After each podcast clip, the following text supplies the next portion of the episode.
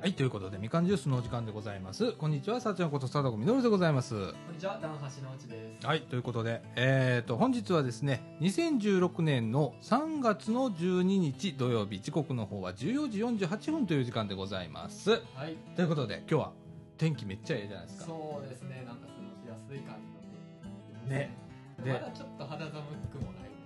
なんかそうだね。先週めちゃくちゃ暖かい日が何日かあったじゃないですか。あなんか、それに比べたらちょっとまだちょっと寒いかなぐらいあ、ほんまやな。なんかさ、の。はいうちのかみさんもそうなんだけど、はい。いなんかみんな花粉で鼻ジュルジュルジュルジュル。や、でも僕もそうなんですよ。ランクもそう。はい。あの、今薬使ってるんで、まだマシにはなってるんですけど、ん花粉にはもう毎年のように悩まされ、今年もちょっとね、この段階から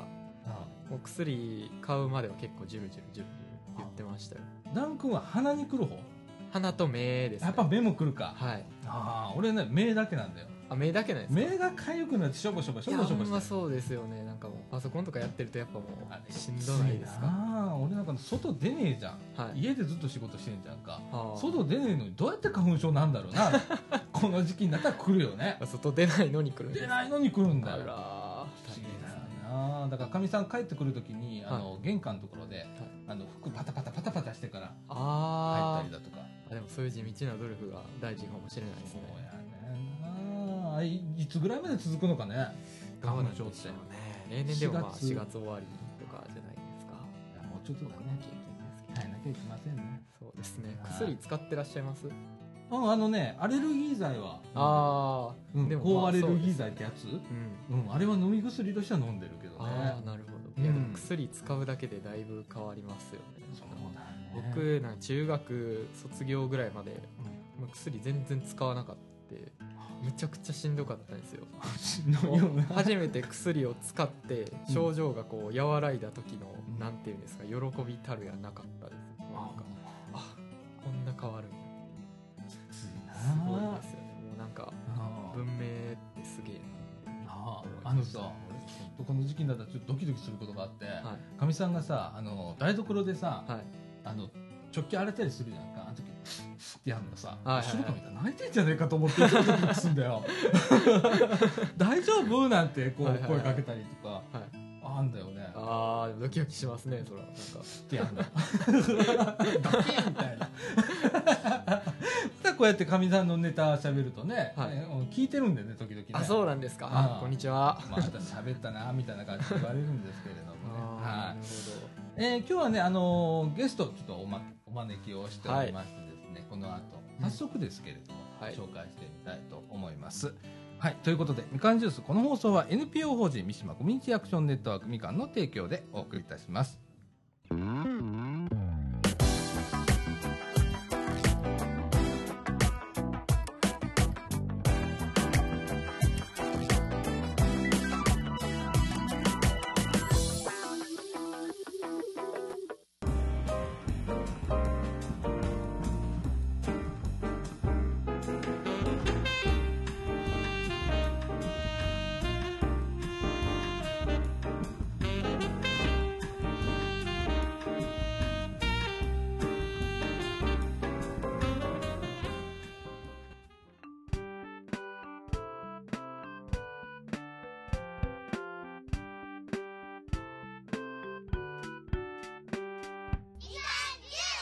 はい、ということで、中枠一のお時間でございます。本日はですね、えっ、と、この近所の掃除時で、ほどうんえー石森司法書士事務所というところでやっております。はいはいはいえー石森美沙先生に来ていただいております。あ司法書士の先生ですねよろしくお願いしますよろしくお願いします。あはいの司法書士の石森美沙恵と申します。はいえっと中総理事長であの事務所をあのしております。よろしくお願いしまよろす。しくお願いします。ねえ、石森先生はね、あの、みかんの中でもね、いろいろこう協力していただいてて、そうです日ね。頃からあの結構ね、はい、あの面識があの、はい、お会いして一ヶ月に一遍ぐらい。ね、はいいや僕もあのポンとこう事務局行くじゃないですか、はい行ったら先生いたらあそういるんだみたあいのな、はねい、貞岡さんお世話になって、あ、貞へ岡ーさん、あ、貞ちゃんって言っ貞たちゃんはい、すいませんはい、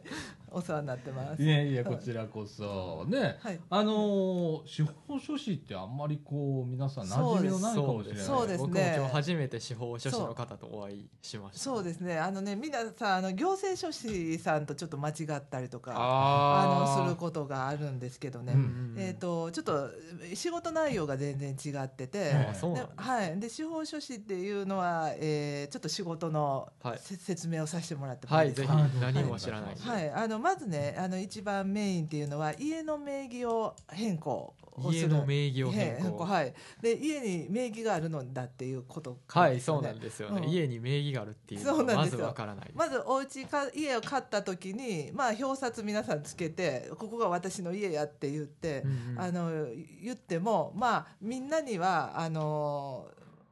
絶対それであの OK とは限らないわけはあではすよ。あはあはただ表札つけて貼るだけで勝手に自分の家って言ってるだけなんですね。ああーなるほどなでるほど。あの登記をあのするんです。うんうんうでんそれ登記って何かって言ったら、まあ、法務局っていうところがあって、はいでそこに、まあ、あの台帳、まあ、イメージ的に考えてもらったら台帳みたいなのが置いてあってそこうにここが石森美沙恵の家っていうふうにうんうん書いてもらわないと,、えー、ともうみんなにここは私の家やっていうことは言えないんですよ。あでーそれがまあ登記、まあ、な今るほどコンピューターでねあのなってるんですけどね。あーでそういうのがまあ司法書士といえば登記っていうふうにああなるほのど一般の人は思ってはること多いんですけども、はいはいはいはいあの最近ではちょっともうあの仕事の範囲もとても広まっておりまして。うんはいはいはいえっと、皆さんが、まあ、ちょっとイメージ作れるのはあのコマーシャルなんかで過払い請求とかって弁護士さんがあのやってて、まあ、140万円までっていうちょっとあの、えっと、上限はあるんですけどあーなもるほどなるほどあの過払いの請求とか、あの借金で困ってはる人の破産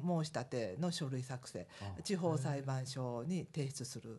というのがありますね。であとは、まあ、あの遺言書公正証書遺言とかね、はいあるんですけど遺言書を作るお手伝いうんをさせてもらったりあの、えー、と今はあの司法書士でももう一つちょっと資格を司法書士になってから取ってるんですけども、認定試験っていうのがあってはいそれを持ってる司法書士は、えー、と140万円までの訴訟代理へーをあのする法廷に立ってあの裁判もできるようになってますんでね。民事裁判だけになりますけどねあ、ーまあ、140万以下のね、まあ、お金を貸したけど返ってこなかったと、うんでまあ裁判しましょうかっていう時にあー司法書士頼んでもらったらあの訴訟代理うんあーやりますんでなるほどわか裁ります判にもははい裁判簡会易裁判所になるんですけどねうんそこでもあの裁判できますねな。るほどで今ちょっとやっぱり司法書士では一番あのちょっと注目していただきたいのが青年後見っていうのがありまして、は青年後見はいはあなんとなく聞いたことあります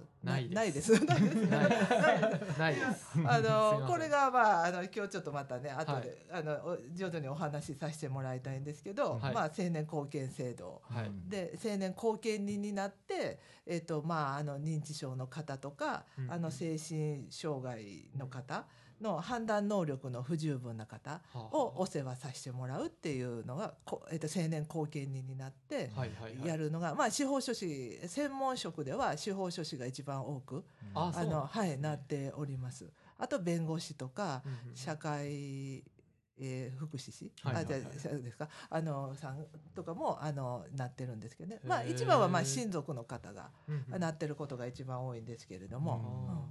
そもそも青年後見っていうのははいどういう青年後見の説明を生かしてもらってもはいよろしいですかぜ。ひよろしくお願いしまはいす。、あのー青年後見っていうまず青年っていうのがはいどんな字なんだっていうことそでうすなんですよねでみんなあ青いに、はいはいはいね、青年と思いはるじゃなくて、えっと、成人の性ねなるっていうなる方ですね。ね、はでで年ですよね、はいえっと一年二年そのう年、はいうんでそれが青年後見で後見は後ろに見るですね、うんっていうふうに漢字を書きますねはいでまあ言えばあの認知症の方とか、はいあの知的障害の方、うんで精神障害なんかの理由でね、うんうん判断能力が不十分な方うんを、あの支援するというのが、えー、と保護者ということで青年後見人っていうああなるほどはいなるほど、がついてあの、まあ、あの私たちの社会って契約社会なんですね。はははい例えばさっき言った家を買ったりとか、うんあのまあ、例えばスーパーで買い物したり、はいで電車に乗ったりとか、はい全部これ契約なんですね。あうんーで契約でで、まあ、あの判断能力が不十分な方は、うんまあ、自分一人ではちょっとなかなかあの不利な契約をしてしまったりとかあすーる場合があるので、はいそういう方には青年後見人っていう人がついて、うんうん代わりに契約をしてあげるという。ああ、うんなるほどなるほどわかりますかね、はいはいはいはい そういうことでで、まあ、後見後ろから見るっていうことで後ろから見守るってないるうほど形で、あの青年後見制度があり ます。はいはいはいはいまあそんな感じですよね。あーまあまああの、わかりやすういん、わかりますよ、あよかさったですす。がはい石森先生いそうやいやいでやいやすねすごくわかりやめすちかゃっくちゃわかりやすい、はいそうなんですよ。で青年後見制度にはまあ三つあって、はいであのまあ言えば買い物がもう全然ほとんど自分でできないとかた、うんうんあの自分の家族の名前も分かんないとかそこそういうふうになってはる人は後見っていうねうんあの後え今の青年後見の後ろから見るですね。はいはいはいででそれの保護者が青年後見人っていうんですよ。なるほどうん、でそれでもっとそこまでじゃないけども、えっとまあ、普通の買い物はできるけどもなんか重要な財産なんかをちょっと管理自分でできないなっていうのはちょっと軽くなって補佐って言ってねははこれは保つ保険の方を保つはいはいはに人弁に左で補佐はいはいはい補佐っていうのになってでこれが補佐人っていう、おうん、おこうさ3つあるんですね成年後見。はいはいはいで、えっと、す一つ最後は、えっと、しっかりしてる時もあるんだけれども、うん時々ちょっとわからないなっていう風なうんはいはいえ方そういう時は補助っていうことでうん補助人っていう、はいはいはいはいあの保護者がつきますね。でこれなるほど3段階あってうんうんでこれはまああのお医者さんに診断してもらって、まあ、この方はどのどこになるかなっていうのでねまず診断書から始まりますけれども。はいはいはいはいまあそんな感じで3つ類型、えあのがあるということでね。ーえっうんとそこを分けるのはそう分けたことによってなんて言うんですかそあののそのそうなんですあのこうその人に対する、はいえっと、後見人だったらここまでできるよって、であーあの本人のできないことだけはいあのお手伝いするっていうのでうん例えば一番軽い補助だったら、はいちょっとだけあのこの財産大きな財産だけ預かりましょうとか、うんうんうんこの部分だけお手伝いしましょうとかね。あうんあなるほどなるほどあそのなんて言うんですかね分類にはい当てはめてもらうことによって、はいそのお手伝いしてもいいよっていう許可がもらえるっていそうそうそう、考おえたらんで手すかね伝いの度合いが違ってくるあーわけですよね。わかりましたわかります。はいはいすいません。うんいやでも本当わかりやあ、すくてそうですか、よかったです。ね面白いあの、はいでそうですあの最近これ認知症の方だとはいはいはかっていうのが多くなってきてうんうんて、うんでまあ、高齢化社会になってきてる、はいお年寄りがどんどん増えていくっていう中でこういうニーズがすごく今そうなんです実はそうなん増でえすていてて、はいはいはいはいでみかんの現場とかね、はい行ったらそういう話がねこうちらほらと、はいえー聞いたり僕もそれへーそれまで全然知らなかったです青年後見って何っていう感じだったんですけれども。そうですねはいなんかそういう話をねパッと聞いた時にあそういうことがあるんだそうだよね実際、ねお住まいになられてて、でなんかのこう自分のし、ね、財産の管理ができなくなったらあそうだよ必要だよねとかっていうんう中でやっぱそういう制度あんだあねとかね。、そうなんですすよ。で、大体ね、あの、うんひきっかけっていうのがいろいろありましてね。ええ例えば、あの、認知症の方、はい例えばお父さんがちょっと物忘れがひどくって、うんで、でも、あの、まあ、その方の入院費とはか、いはい例えば施設に入る、うん時の費用をその人の、あのー定期預金を解約してそれに当てましょうっていう時にね、うんあのその認知症の方があのご今まで奥さんが、まあお父さんの預金を定期預金解約したいんだって銀行に行った時に、うんうん本人じゃないとダメですよっあてー言うので本人確認がすごく今厳しくなって。はいはいはいでも本人さんはちょっと認知症でうん判断能力がないですよっていうことであれば、うんえー、と奥さんでは解約できないんですよ。うんなのでえーその時に後見人を立ててくださいって銀行の方から言われるっていうのが結構あーおきっかけはいはいはいなんですね。そういう時にはいえっと後見人に奥さんがなそるうでってすいう形になそるうんですね。ほよんそうだいたい親族の方がなるっていうのが一番多いんですはいはいねは。で、まああの必要用ですけど、専門職では司法書士がああー多いですね。なる今ほど統計取ると。うん司法書士さんはこの人を青年後見人として認めますよみたいな許可を与えるみたいなかえっと、形裁になるんえでっすかねと、まあ、あの、裁判所に、はい家庭、家庭裁判所に申し立てをして、はいで、えっと、青年後見人を選んでもらうんですけれどもうん、まあ、一応候補者っていうことで、はい申し立ての書類の中には、えっと、一応入れるんですね。司法書士がもしなる場合は。はいで、その時に裁判所がそれが適当な人かどうかっていうのを判断して、で、であまあ、この人は専門職がいいのか、はまあ、い親族の方がいいのかとかね。ー、うんうんうんあのー裁判所が最終的には決定するんですね。あーなるそうほどなんだ。あそうなんですよ。あーは複数あって、はいそっから裁判所がだから先生がもうこうねい。僕ら業、はい言うたら業者ですから、はい業者の方があそうなるんだって思ってたんですけいどや、あの違うんですね。そうですね。あの、まあ、あの、さいうんまあ、この人、身寄りのない方とかもいらっしゃるのうで、んその人の時は、大体、まあ、私ら専門職が、うん候補者っていう書く欄があるので、うんまあ、えっと、一応、自分の名前とか書く時もあるんですけど、うんあの、書いて、で、裁判所が最終的には判う断。んするんですね。であー、まあ親族奥さんが自分になりますよとかいう場合とね。で、うんあんまり高齢だったら。あのやっぱり高齢の方がなるよりも専門職選んでくださいねっていう場合もありますし、はういんまあいろいろ裁判所ですね最終的な判うんあー断家庭裁判所ですけどなるほど、はいその手続きを担うのが司法書士の仕事やと思っあてそうですねそうなんですそうなんです、はいありがとうございます、うんあのそうなんですさすが団長そういやいやいやいいところに切りあのいやってくれましたあのはいそうですね申し立て書類作成とか、うんまあご自分でもでき、うん頑張ったらできるんです皆さんね、うんであの家庭裁判所に貢献セットっていうセットがあるんです、あんまり言いたくないんですけどはねはははでそれをもらいに行ってもらったら、うんすごく丁寧にうんああのー必要書類とか、うんあの申し立て書書く見本とかまでついたやつがあるんですね、うんでそれでご自分で、まあ、親族の方がなる場合は、うんあの申し立てされる方もいますしあーでもこうこんなんちょっともう面倒くさいよっていうことであれば、あの司法書士に頼んでもらったあらそうですねやっぱり専門的でなもあの知識ぜのあるひあプロのに頼頼んでもらった方がいいはかなと思うんで、はいいや今の会話の中で、やっぱり石森先生の人柄が出てて、そうですねこんなキットがありますよってえ言そうっそうちゃうところが先生なんですそうよね。そうそうそうああんまりちょっと言言いったたくら儲からなあいんでそすうそうね。そう言いたくないんでね、うんちょっとその辺に忘れてもらったらいい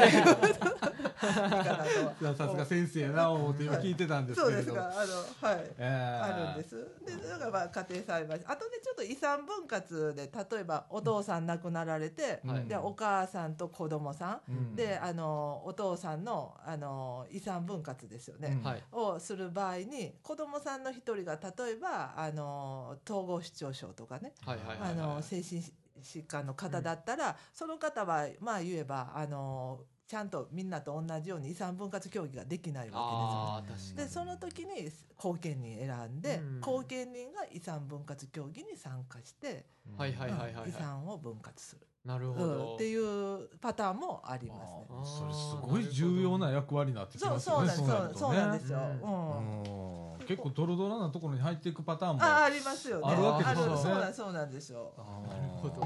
でまああのそんな感じでで後見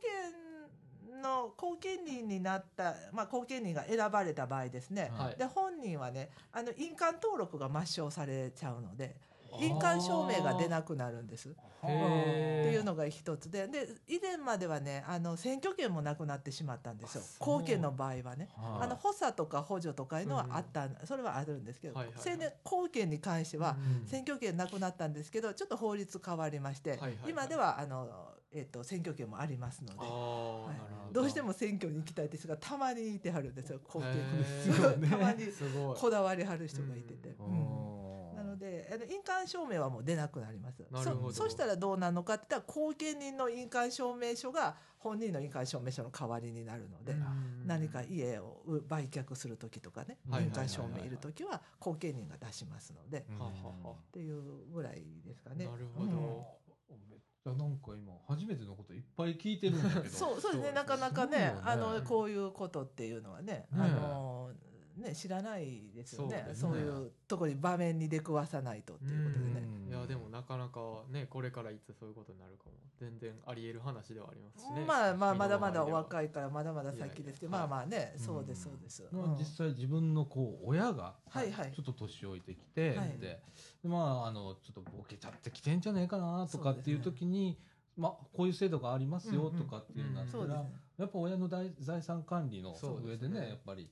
必要になってくるそうですねお父さんがね認知症になって、うんうん家を売ってまであのほら施設の費用を払わないといけない時はもう家売れないですからね、うんあのあー判断能力がないとで確かそにこでやっぱり後見人っていうのはすごく重要になってきて、うんでまあ家売る時はあのとても重要な財産をあのね、売るっていうことなの、なくすってことなので、うんあの家庭裁判所の許可を取ってから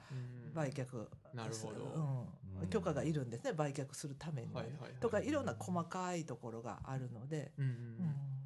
そういうあの手続き上のね、はい時間っていうのははい割とこうスピーディーに行われるんですね、あと申し立てに関してですかはね申し立てはそうですねあのちょっと結構ね大阪家庭裁判所私たちよく申し立てするんですけども、えあのこんとてもお忙しい部署でねあー今結構貢献って忙しいんですへよーでも最近は結構早いですねえああそう一ですか時は長くかかりましたけどね大体その何ですかねどうおですかね客さんがこう貢献人をやなりんかたいよやりたいってなってからうんっていうのをま受けてからはい実際に制度が適用されるまではどの程ず度どうでしょうね申し立て書類をまず作らせてもらって、うんそれをまず最初予約入れるんです家庭裁判所に。いいついつ、まあ、面談書類持って行ってほご本人行けたらご本人と私たちあのうん候補者になると、まあ、はい一緒に家庭裁判所に行くのに、はい最初予約を入れて、で実際予約予約もなかなか取れないんですよ取れる時もあるんですけど、ね、へーで行って、えっとまあ、1ヶ月以内には取れますけども、うんうんうんうんで行ってでそこからまあ不備がなければ、まあ、1週間そこらで審判が降りたりとかすることは決定が出たりすることあるんですけどはいはいもはいはいでそこから2週間確定って言ってねうんうんあの期間がまたちょっとあるんですけどねあーだからまあ1ヶ月ぐらいあればいはいいけるのかなとは思うんですけどね。なるほど。いやまあそういうこう事務手続きみたいなところでやっぱりはい忙しいとかいうこうあるんですね、えっやっとぱりお役所裁ああ判ー所とかそそううですやっぱりだよね今貢献ってね皆さうんすごく皆さん勉強されてますからね一般の方ってね。へーうん、だから、い結構私たちもあの相談貢献の相談ってすごく多いんですよ。へでーなり手もだんだんちょっとやっぱりもうみんな一人で何件も抱えてたりするのでへーなかなか多くの方見れなくなってきたので、ううん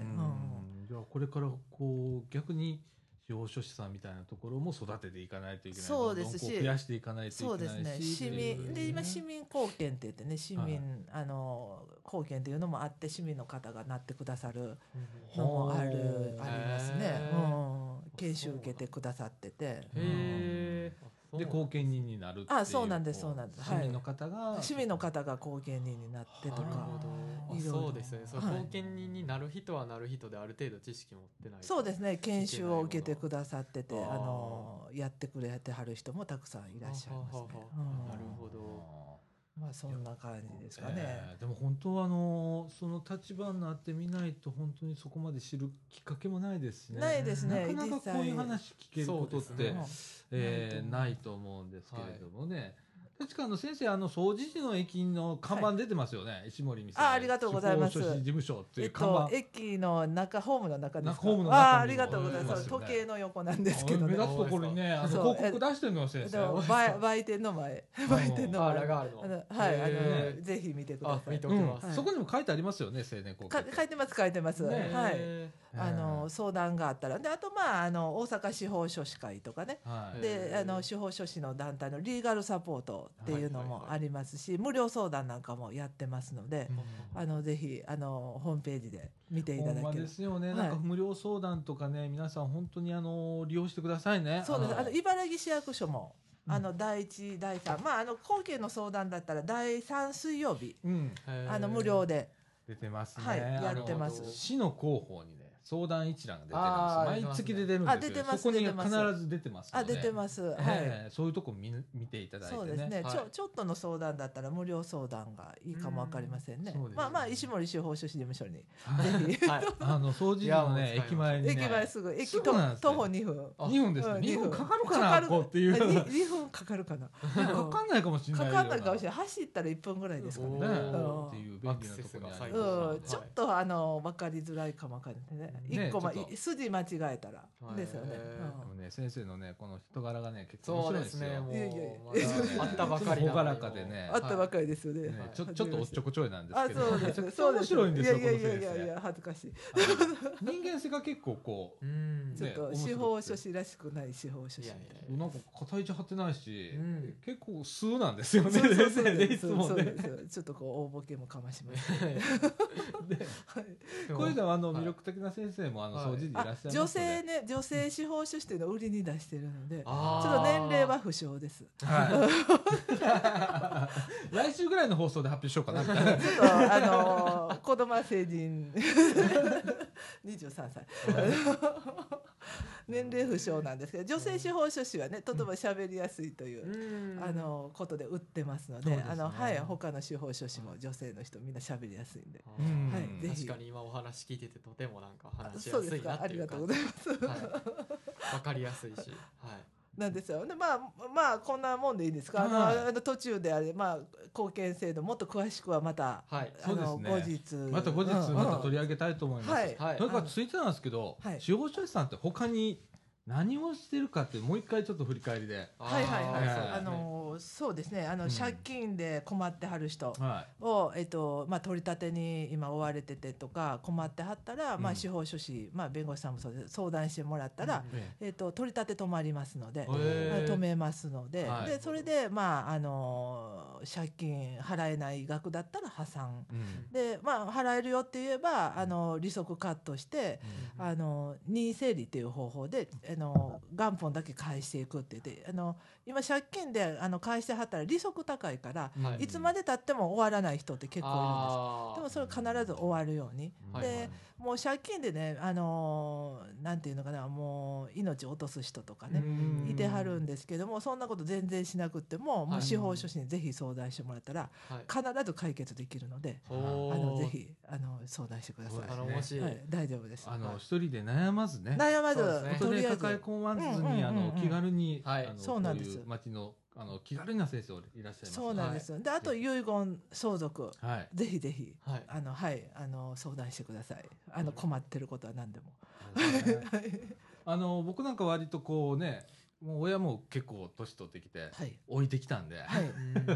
そろそろかなっていうあーそういう時にねこう身近にこそううで知すってる先生そうがおですねったらちょっとこう聞いたりだとそかうですね、なんかこう亡くなられたとあはのお父さんとかねで、うんあどうしたらいいんだろうって困った時はね、うんちょっとまあ相談してもらったら、そうはいね家を名義もし持ち家持ってはったら名義変えましょうとかね、うんあと相続手続きいろいろうん預金関係とかね、んもうさせてもらいますし、はい。はい、ぜひよろしくありがとうございますいえいえ今日は宣伝まいやもうぜひ頼でりにしたいです させていただいてええ嬉しいです。ありがとうございあまりしがたとうございまますたあのいろんな機会がありましたら、はいこんな放送局なのであの、はいぜひいつでもはいまたいつでもも呼んでもらったらまた次はゆ相続遺言でとかあ、そうですね。はい、別の、ははいい、ありがとうございました。ありがとうございましありがたとうございますあえっと石森司法書士事務所の、えー石森美咲先生でございました、ありがとうございました、ありがとうございましありがとうございましたた。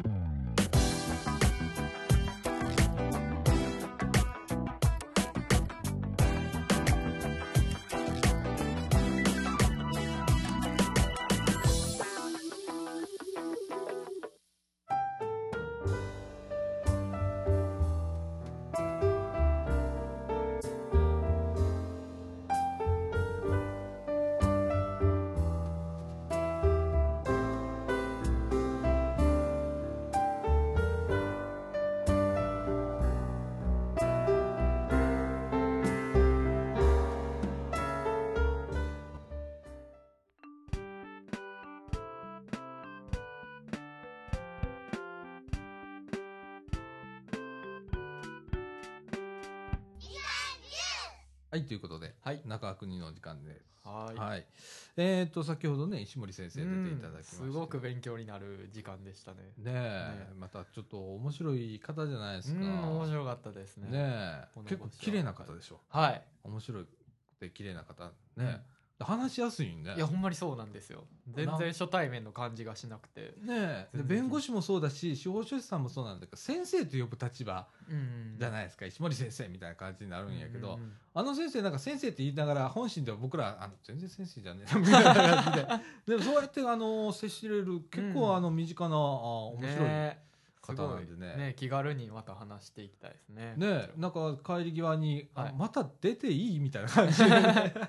気に入っていただけたんですねえやっまたあのいつでも出てきていただければはとい思いいまつす。でもはいはいそして、えっ、と、もうね、えー3月12日ということで、はいもう世の中年度末とですいねうことでね、社会人の方々はねあたふたいやーな忙しあくされてるような雰囲気をね受けますねほんとね、あの、年度末、なんでこういうね年度末でみんな区切っちゃうんだろうねと思うぐらい、あああるんだよね。いろんなプロジェクトが年度末でこう終わるだとか、はいはいはいは新いたに4月1日から始まるからなんか手続きしないとダメだとか、あーあそれこそなんか鉄道関連やと時刻表改正とかなんかあー阪急もうねもなんかあるじゃないですか3月だね、何月で大したっ体け3月の真んなんだか真ん中ぐらいにああるんだけどね。あの僕らこうね商売とかしてたら、はい確定申告が3月はいはいは15い日はまいでですよは。いで火曜日までということでね、えー今日あ3月火曜日までなんですそうはい3はいはい月15日火曜日ですから、はいはい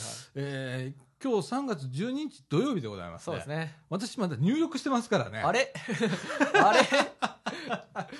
わんねえどういうことだなとかって あれね年度末でやることっていっぱいあんのよそれこそいろんなププロロだけじゃなくじてゃなくって仕事のことでね、うんでこの時期になったら、はい不思議にあの不思議なんだけど、はい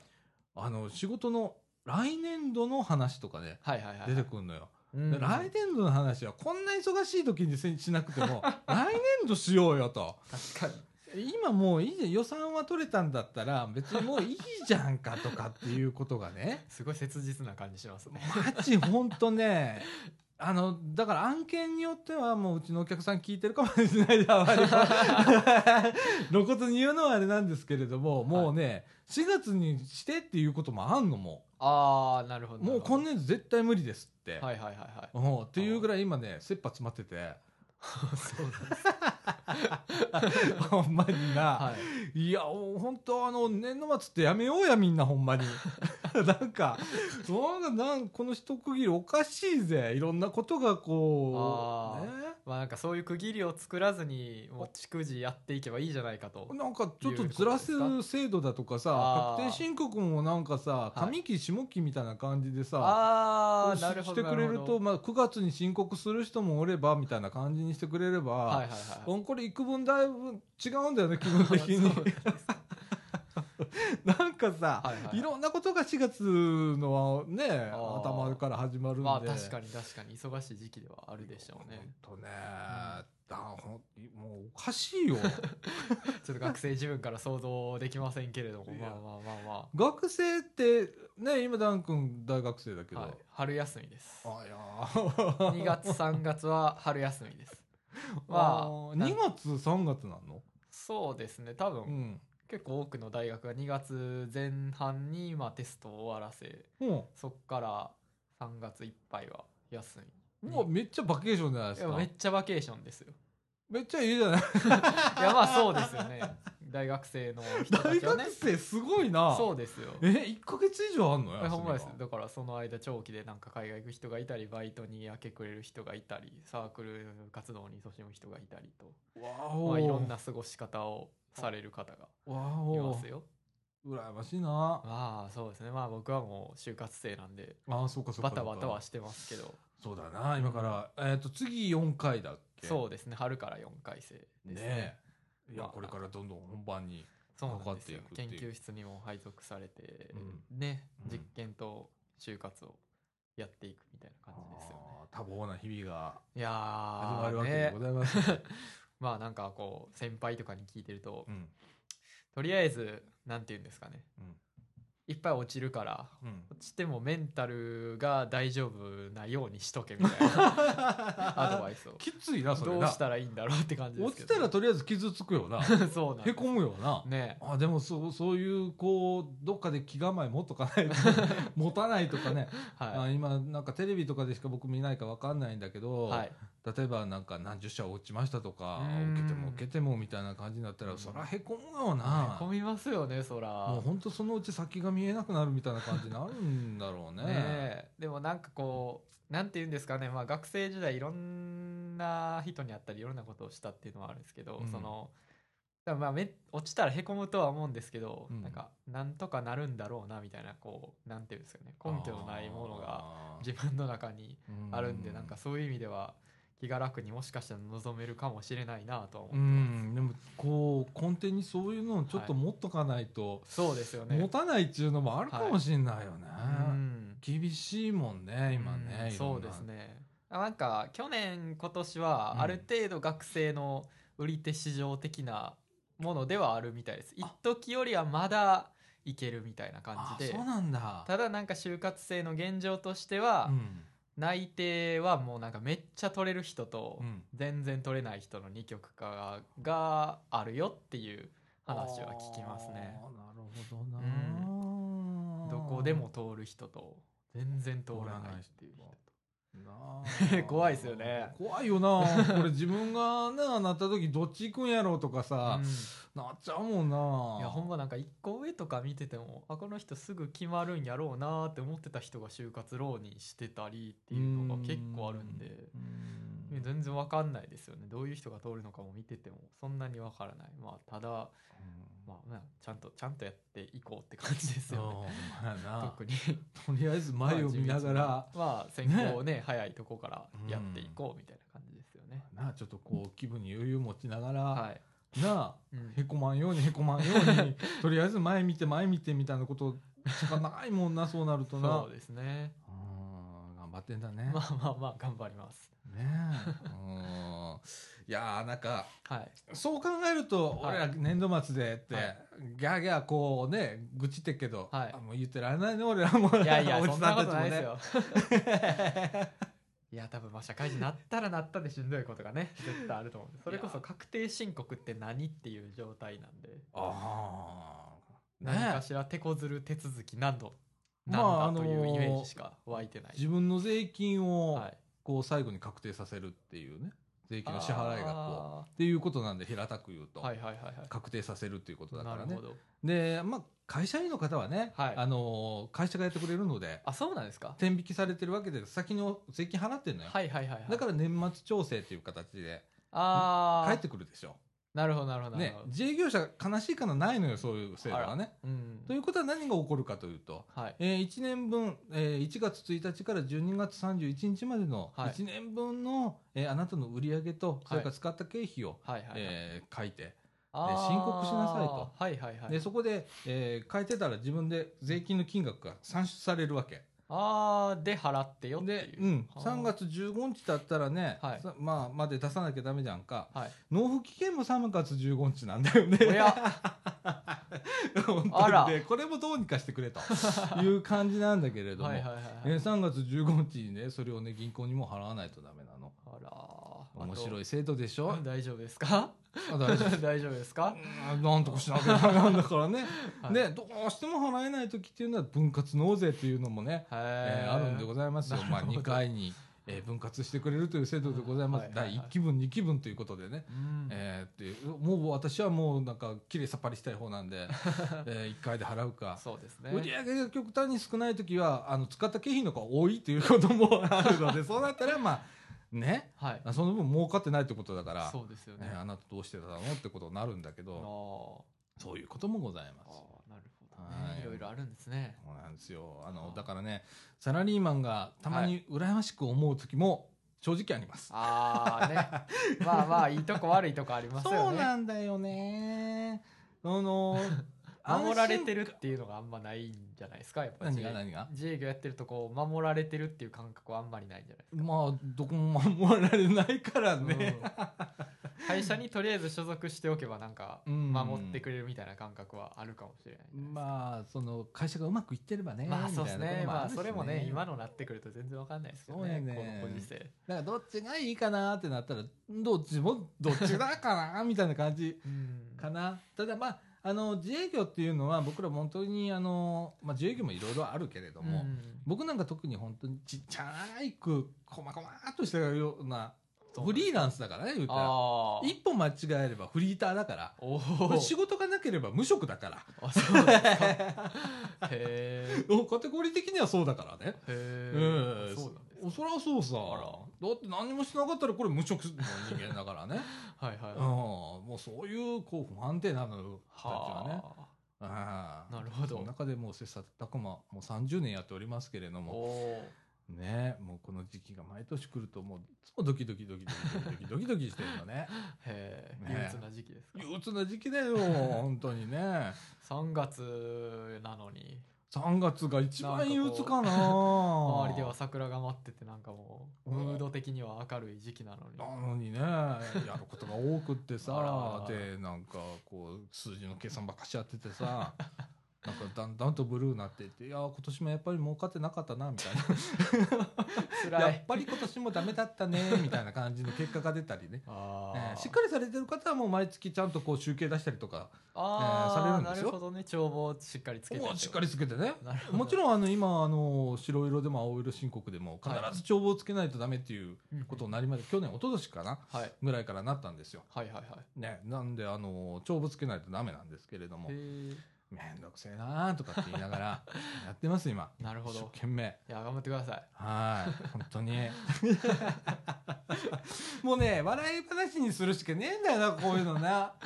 うん多分あの今日来られた石森先生もあの、はい言うたら自営業者ですからあでー多分ねあの余裕の姿から見るともう終わってるなとかってまあまあまあまあまあえー思ったりするんですけれど も、はい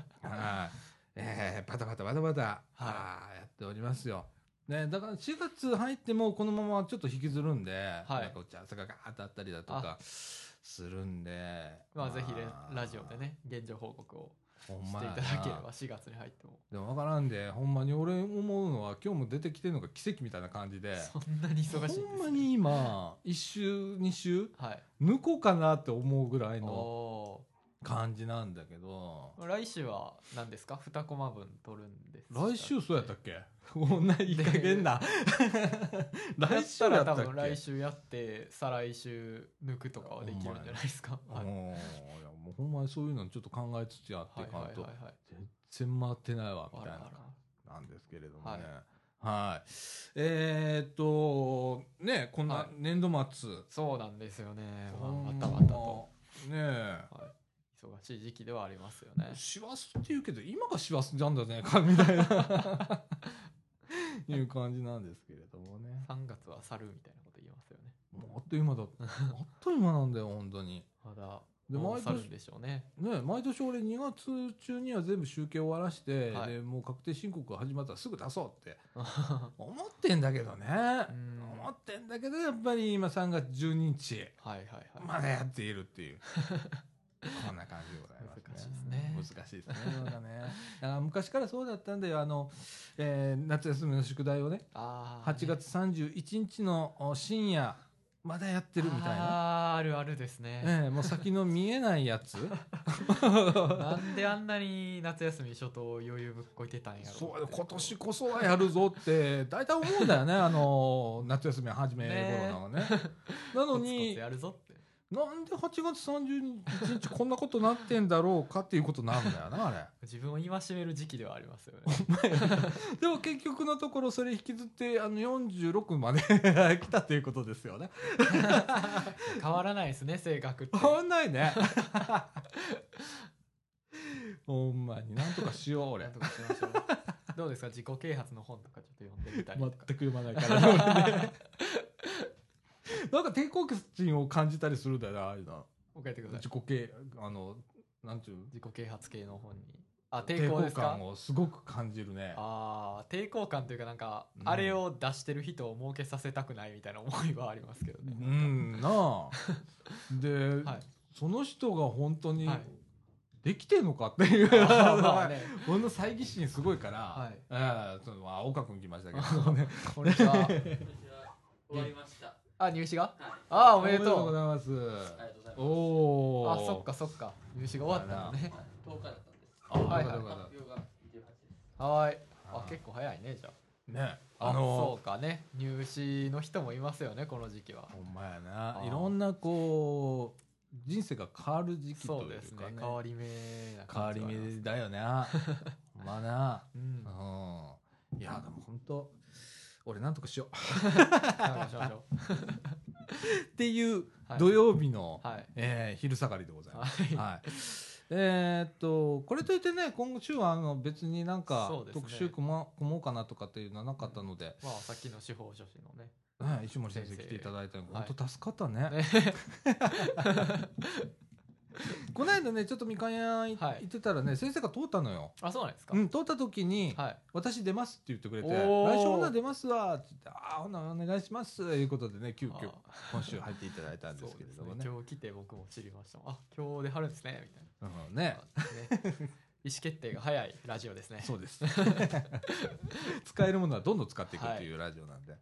えーまた、あのーこの地域でね、いろんなことされてる方、えーはいお商売されてる方でも、うんえーなんか活動されてるだとか、サークルされてる方だとか、はいっていう方、えっ、と、なんか告知とかありましたらね、うんうんうんあの、どんどんどんどん、あのーこの土曜日のはい。あ1時半から、あの、駄菓子屋のみかん屋の方で、そうですあのね。命愛夢センターの真ん前でございます。はいわかりやすいところでございますので、はい。えー来ていただければとそ思いうま。ですすねはい多分なんか当日来て今日参加したいって言って参加できる時もあると思います。ああるあるあるあほとんどがそうだからね 気軽に皆さん、はい。えー来ていただければと思いますはいではこの後エンディングに行きたいと思いまはーい。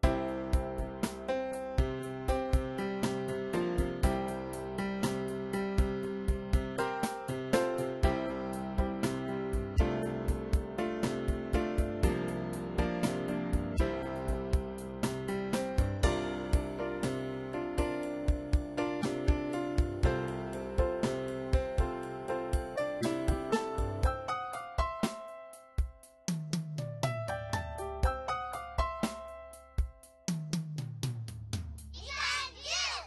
はいということではい。エンディングのお時間でございますはいえー、ダン君はい。親知らず抜いたあ、そうなんですよ。うん先週初めて親知らずを抜きましてですね。あのーあのね、親知らずって多分みんな結構抜くっていうのが大変なことうん思うにイメージあるかもしれないですけど、うん全然そんなことないですよ。うんなんか僕一回ちょっと去年のね11月12月ぐらいにうん顎がちょっと痛くなった時期がありましてほなんかすぐ治ったんですけど、まあ、うん一応歯医者行っとこうかと思って行ったら、ううんなんかよくわからないけど、まあ、親知らずのせいかもしれないねって言われて、うんでゆくゆくは抜かないといけないなみたいな歯やったんですよ横から生えてきててうんでこう真ん中の歯をこう押しててギチギチにこう歯ら並びが崩れてしまうような感じやったんで、うんまあ、ゆくゆくはって形やったんですけど、うんまあとりあえずその顎もあったし抜いとこうみたいな形で今回初めて抜いたんですけど、うん麻酔があってなんか口の中がガタガタガタってなっててパッて抜かれてで全然痛くもなかったしで麻酔切れてもまあ別に血は出ましたけどうん全然大したことなかったんで、うんもやしらず抜くこと自体は全然あ大したこそうなとんはやなかったですよなんか俺のイメージでは、はいなんか手術みたいな形で切ってはいはいはほいじくってとか、うん中にはその歯を一回砕いてから取り出すとか、あね、なんかそ二つういうの真っ二つにしてからこうあー取り出すとかねあもちろんでもケースバイケースではあるとあ思るんいやろまうすねな、でもダン君の場合は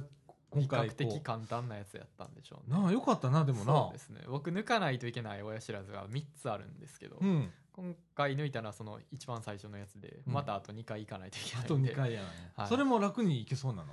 いやーどうなんでしょう今回抜いたやつはうんまだ露出が多い方やったと思うんですけど、おまああと2つのうち1個はちょっと横から出ててうん。うん難しいかもしれないですねなんか歯医者の先生も、まあ、やってみないと分かんないよわかんないねみたいな感じあだあ、ったそうなんや。やっぱそんなもんなんや。 1回目がなんか楽やったからこうちょっと安心はしてますけどねどうなんでしょうねほん まやな。俺なんかゾッとするわ。俺も46だけど、 親知らず全部残ってっから、あーまあでもなんか抜かずに大丈夫なやつと大丈夫じゃないやつがあるじゃないですあかるみたいやなんなか。基本的にこう噛み合う歯があれば大丈夫らしいです噛み合う派だから下から出ててうん。こうそこに噛んだ時にこうなんていうんですかねくっつくようなうん。上の歯があればうん。大丈夫だとない場合はうん。噛んだ時にうん合う歯がないとうんもうずっと出てきてしまってなんかそれが他の歯を邪魔したり歯並びを崩していったりっていうことがあるみたいなんでそうなんや抜かなくていい親知らずと抜かないといけない親知らずがとか俺の親知らずはどことも接触してないんだけど な。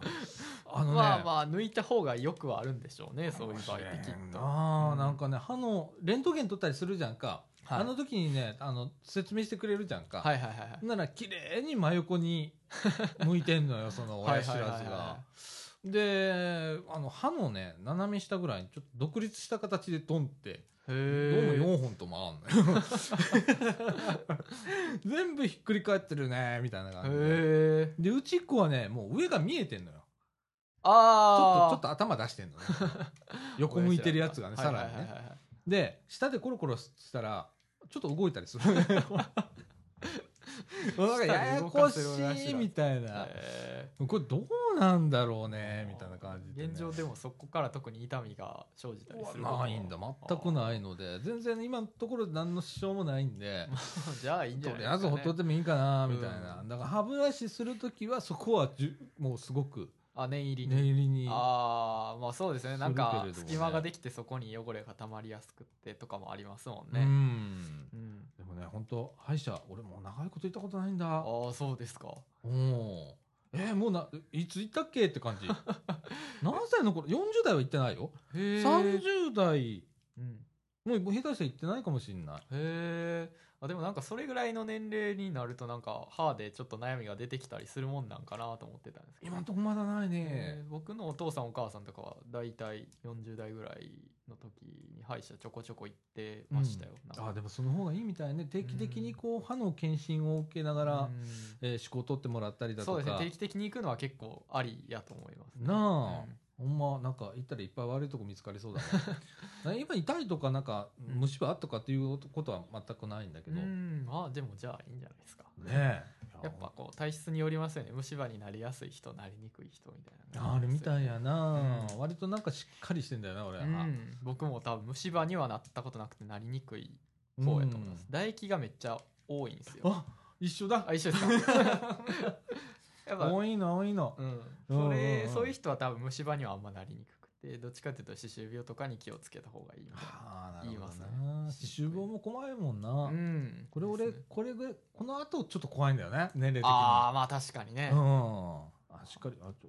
見てもらおうほん まにそうですね一回行ってみるといいと思いまなあ、うんでついてなんだけど俺先え今週だ、す、はい、今週ねちょっと耳鼻科行ったのねあでなるほどさっきのあの鼻炎じゃないんだよはいはいはい鼻炎じゃなくってねなんかね鼻の横このはいはい頬のところね、はいはいはい頬のところちょっと腫れぼったかったのよで違和感があってへえもしかしたら副鼻腔炎か、はいはいはいはいえっ、と蓄膿症もともとああ俺副鼻腔炎を持ってたから、はいはいはいそろそろ海溜まってっかなはいはいーはないはいんはてい思って行ったのよ、うんなら案の定あのレントゲン取りますっつって、はいはいはいはいレントゲン取ってもらったんでその間にネプライザーってあるじゃん鼻にこうあの突っ込んでチューってするやつそんなんあるんですかうん、ネプライザーって言ってあっへてえあの薬液をこう噴霧してくれるはいはいはいはい突っ込んでねでそれして待っといてくださいってシューって待ってたはいで「あ取れましたからあちょっとほんならこっち来てください」なんては言っいはて、いはいはいであのーレントゲン見せてもらって先生がほんで笑ってん のよで何笑ってたかなと思ったらめっちゃ綺麗やったやんかあれ 何あれすっからかんやったやんあらあらあらもうめっちゃクリアな状態やってんやんかそうなんですかじゃあ何とかなって逆に じゃあじゃあその痛みは何なんだと 違和感とはいななんかちょっとずっしりくるところへなんなんやろうっつって、ね、先生鼻の中見てもめっちゃ綺麗ですよとか、え腫れぼったいっていうのは昔からあるんだけどうんそれもないのよへでよく考えたらめっちゃ鼻通んねやんかこあこ数年 ーあそうなんですかもともと俺あの鼻悪い人だから、うんあのこうやって喋ってても鼻声うんうんなんだけど、へえ最近ね声質がこの何年か変わってて、まあ、ラジオしてるっていうのもあるんだと思うんだけど、鼻に響くのよ声が、声がうん、へえあのね副鼻腔にこう、はい結構響くようになってでちょっと低めの声が出るようになったのへえ声質がちょっと変わったのねそうなんでだそれが、うん、あのー多分ねここすっからかんだからそうなったんだと思いますよなんて言われてえそのなんていうんですか声か声が副鼻腔に響くことが痛みの原因になったってうことですかんじゃなくてあーそれがあの声を出すいいあー効果になってるってあーなるほどなるほどなるほうどんへ言われえてはあじゃあこれは何みたいな 余計そうですよ先生に聞ねいたらそうですよねいやーちょっと今んとこわかんないねもうちょっと様子見てみようかみたいな感じになったんだけへーあそうなんですかどうんもでしかしたらうん耳鼻科の管轄じゃないところに原因があるかもしれないですね。みんなあでへー耳見てもらってもオールクリアだしおそうなんですか綺麗な耳してんねみたいな感じ うーん何のために来たんだろうみたいな 鼻悪くないのに俺ネプライザーしたぞ今みたいな余計鼻通るじゃんみたいな感じであー帰ってきたんだけどねまだ痛みはある感じ。へあのね痛みというよりかはね重い感じえ。あすんのねそうなんですか。こうこうこの辺りって言ったらね、あのはい目の下、はい鼻の横みたいなところ ねへここが全え。体的にちょっと腫れぼったくてなるほど。なんか頭も重いしとかって、へえ。症状的には完全に蓄膿症だとか副鼻腔炎みたいなところなんだけどオールクリアだしなーって今まであのそんなにクリアって言われたことないのよ大体がちょっと詰まってますねとか、はいはいはいはい。まあ。海ちょっと溜まってますすねみたいなことになるんだはけいど、はいはい。今回先生が笑うほどクリアだ ったからあーもうちょっとじゃあね不安は若干残りつつって感じですよね。ねえだから複雑だったよ何もないって言ってまあまあまあビックから出て複本来安心すべきなんでしょうけどね。雑だったねいやまあね。うんいや今本当にあの年取ってくるとねあの老眼が出てきたりだとかねちょ近くの方が見えなくなったりだとかはい出てくるんだけどさはい。はい。まああの面白いぐらい見えないわけそれ仕事に響かないですか。響く響行きくますよね近く見えながらま近くの原稿を見るときは眼鏡外さないとダメなのねあ今ー禁断のは眼いは鏡してるからあさはいはいはいそれ外して、えー、と画面見るときはまあ眼鏡つけてとかってもうパカパカパカパカやってんのよ。はいはいこうめんどくせえとかなるじゃんか。であのかといってこの老眼鏡ってあるじゃんか、はい老眼鏡かけるほどでもないのよ。あでよく売ってんじゃんあ売ってますね何度とかっつってでそれどれかけてもきついわけま だ中途半端だねーみたいな めちゃくちゃ俺今中途半端やんけみたいなどっち使パってカパカするしか対処法がないそうややねパカパカするしかないねやん かだからすっかり今頭の上にあの眼鏡を乗っけるっていうのが定番になっちゃ ってとうとう来たねこういうなのってへいう感じですよえな今るほどあーいやそんな感じめんどくさいですねめんどくさいんだよね ええまあそんな、はいこんな話するぐらい今話題ないっ すはいそうですねほんま今日あの石森先生来てくれて助かったわ助かり本当まにしたねねえよかった ねそうですねまあどうしようかさなっきとの思って枠に比べてちょっと話の濃さが全然違うよもう薄っぺらい薄っぺらい今の話どないしようかないうぐらいいやなあねあこんなん続くんだぜこれから 続くのかよえもうね230回ぐらい224か5かまあそこら辺ですわはないそれすらも覚えてないからね俺毎週やっててもう本当に本当にしっかりしよう いろんなことしっかりしよやめましょううはいえーそんな感じでございますはいえーっと時刻の方はですね16時5分となりました、はいえっと、来週、はい10えーえっと3月12日19じゃないですか来週10ごめん、はい19日はいは日本撮りだね、はいはい、きっ とはいすいません多分欠席です出た、来週は欠席ですはいまあみんな、もうこんな感じでやっておりますので、本当誰来るんだろう ね不安で不安であすいませんもう当日蓋開けてみないと分かんない状態で、はいねえ本当にえーでも頑張っていきますよは。はい、あのー来週はあー通常通りはでい日本撮りということで、再来週の、えー収録ははいお休みということでございます。はいはい、ということでみかんジュースこの放送は NPO 法人三島コミュニティアクションネットワークみかんの提供でお送りいたしました。今週の相手はさちゃこと佐藤みのると一旦橋のうちでお送りいたしましたということで今週はこの辺でさよなら。さようなら